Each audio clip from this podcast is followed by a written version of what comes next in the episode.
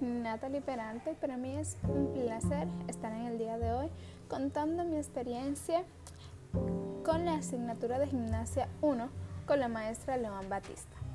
Es importante destacar que gimnasia es una actividad física destinada al fortalecimiento y mantenimiento de una buena forma física a través de un conjunto de ejercicios establecidos. En esta asignatura pude obtener muchos conocimientos acerca de la gimnasia, tantos cognitivos como prácticos, los tipos de gimnasia, los movimientos, los calentamientos básicos. La experiencia en el seminario, aunque no sabía realizar los ejercicios, con la supervisión de la maestra lo pude lograr.